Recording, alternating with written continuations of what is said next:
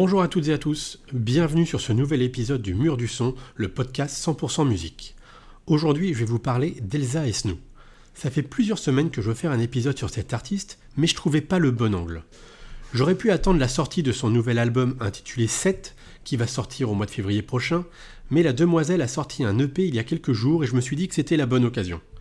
Cet épisode ne va pas exclusivement parler de cette EP, même s'il va en être le point de départ, mais je vais également vous donner mes impressions sur celle qui est également actrice. Pourquoi je souhaitais vous parler de Elsa Esnou Cette artiste m'intrigue et est pleine de paradoxes. Pour ceux ou celles qui ne la connaissent pas, il s'agit d'une chanteuse produite par Jean-Luc Azoulay et qui est actrice dans Les Mystères de l'amour, produite également par Azoulay via AB Productions. Ce producteur est derrière les grandes séries du groupe TF1 depuis Hélène et les garçons et derrière les succès des chanteurs AB comme Dorothée, Les Musclés, Hélène et tous les chanteurs issus de ces sitcoms. Certains ont également découvert Elsa dans des jeux télé tels que Danse avec les stars ou plus récemment dans Les Traîtres. Dans ces deux programmes, le public a pu découvrir une jeune femme qui manquait de confiance en elle, une jeune femme sincère et une vraie gentille. Pour ceux qui ont vu la première saison des Traîtres, rappelez-vous de cet épisode final où la sincérité de l'artiste était magnifique, grandiose. Elsa est donc une artiste avec une belle exposition. C'est quand même une chanteuse qu'on voit chanter ses chansons tous les dimanches soirs dans une sitcom et participe à de grands programmes télé. Il y a peu d'artistes français qui ont une aussi belle vitrine. Elsa remplit des zéniths ou des palais des congrès. Elle crée des émeutes à chacune de ses dédicaces. On le voit dans ses vidéos qu'elle peut partager dans les réseaux sociaux. Et pourtant, Elsa Esnou ne fait pas partie des plus grands vendeurs en France, mais elle fait partie des plus réguliers. Chacun de ses albums est un succès. Quand on regarde les certifications du SNEP, 5 de ses albums ont reçu un disque d'or, ce qui est une belle récompense, mais on n'est pas non plus sur des gros scores de vente pour une aussi belle exposition. D'ailleurs, sur Spotify, Elsa n'est écoutée que par 45 000 auditeurs. Un score assez faible. Comment expliquer ce paradoxe? Eh bien tout simplement par son image et ses chansons. Je ne vais pas vous mentir, je n'ai pas écouté toutes les chansons de l'artiste de tous ses albums. J'ai entendu quelques jolis titres, je pense par exemple à Moi j'écrirai ton nom. Moi j'écrirai ton nom en lettres de passion pour que l'on se souvienne qu'il n'y a que toi que j'aime. Moi j'écrirai ton nom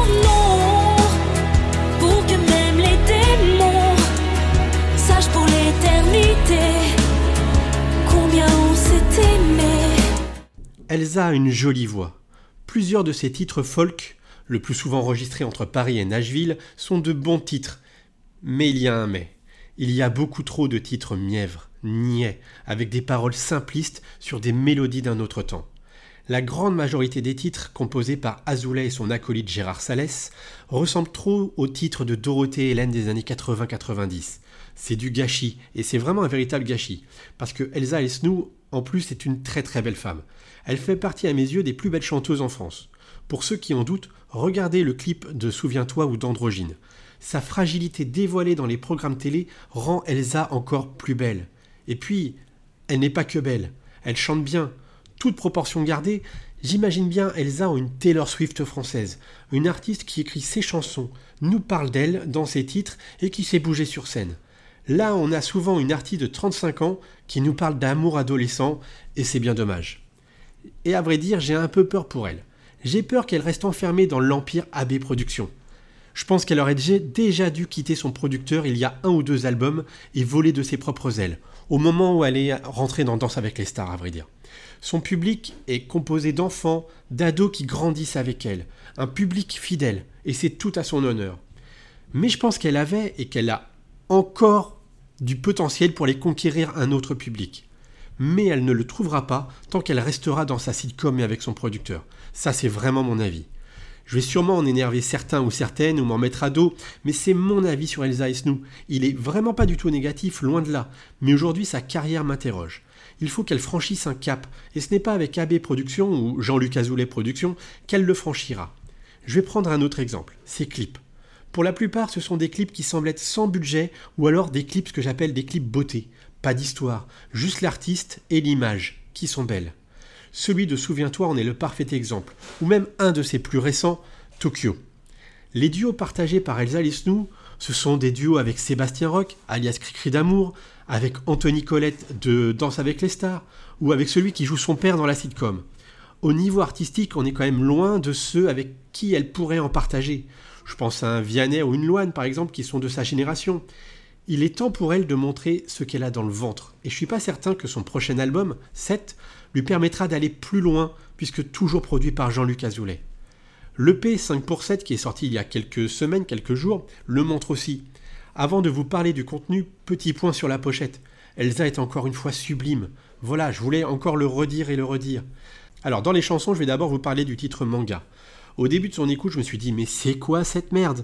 On dirait une mauvaise chanson de Dorothée des années 80. Et puis j'ai compris. Évidemment que cette chanson m'a fait penser à Dorothée puisqu'il s'agit d'un hommage au club Dorothée. Dans les ponts de la chanson, on retrouve les mélodies de Dragon Ball Z, des Chevaliers du Zodiac ou de Bioman. D'ailleurs, Bioman n'est pas un manga, mais un Sentai. Mais j'avoue qu'en ayant grandi avec ces œuvres cultes, j'ai adoré ce titre et m'a donné beaucoup de tendresse et de nostalgie.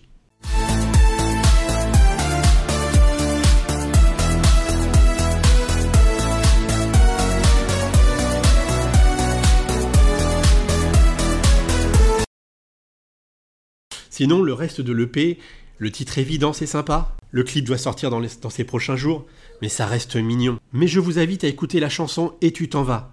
Les paroles sont d'une pauvreté. Et je vous parle pas de la mélodie. C'est une chanson pour Hélène des années 90. C'est niais et vieux. Comment peut-elle accepter de chanter ça à son âge avec son expérience?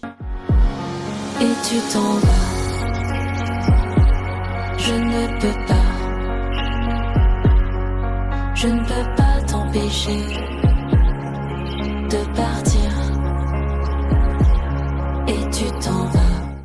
Je suis pas certain qu'elle gagnera en crédibilité avec ce nouvel opus. Peut-être que je me trompe. J'aurai ma réponse dans quelques semaines et ça sera peut-être l'occasion de refaire un nouvel épisode sur Elsa et Snow. Je vous dis à bientôt pour un nouvel épisode du Mur du Son, le podcast 100% musique. Ciao ciao